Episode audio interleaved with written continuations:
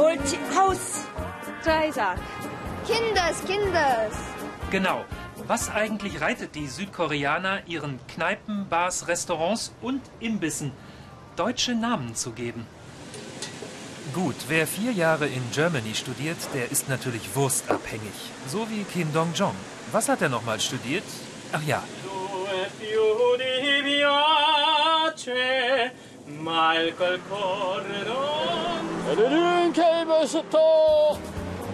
Deutschland und Südkorea, wir sind wie Brüder. Krieg, Teilung, Wiederaufbau, Wirtschaftswunder. Juristen hier bewundern das Grundgesetz, Politiker die Einheit. Berlin. Und es ist Alkohol im Spiel.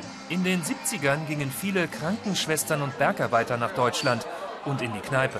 Und weil die immer irgendwie Hof hießen, wie in Hofbräuhaus, ist das in Südkorea jetzt auch so. Ein schönes Mitbringsel. Post! Und kleine Brötchen backen sie hier auch nicht. Ach so, lecker. Ach so, erklärt Ho Sang Ho, bedeutet, ich hab's verstanden. Geschmack, Qualität, die Liebe zum Brötchen. Viele Koreaner äh, vertrauen diesen deutschen Sachen, und dann Auto oder so, äh, Gerät oder so. Hier sind die Brötchen und. Sind Sehr lecker. Ach so, lecker! Die größten Brötchen aber backt Lotte, hat der alte Goethe eingestielt. Der Gründer dieses Riesenkonzerns war nämlich noch doller in Goethes Lotte verknallt als der leidende Wärter. Ende vom Roman. Im Falle eines Falles hat Lotte wirklich alles. Dann gibt Südkorea uns den Rest. High-End-Haxe zum Preis eines Koberins.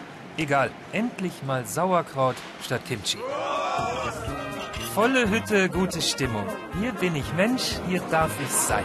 Deutsch klinge wie Hundegebell, habe ich mir schon mal anhören müssen. Schön, dass unsere südkoreanischen Seelenverwandten das anders sehen. Hier sind wir noch cool und hip. Na, da haben wir noch mal richtig Schwein gehabt.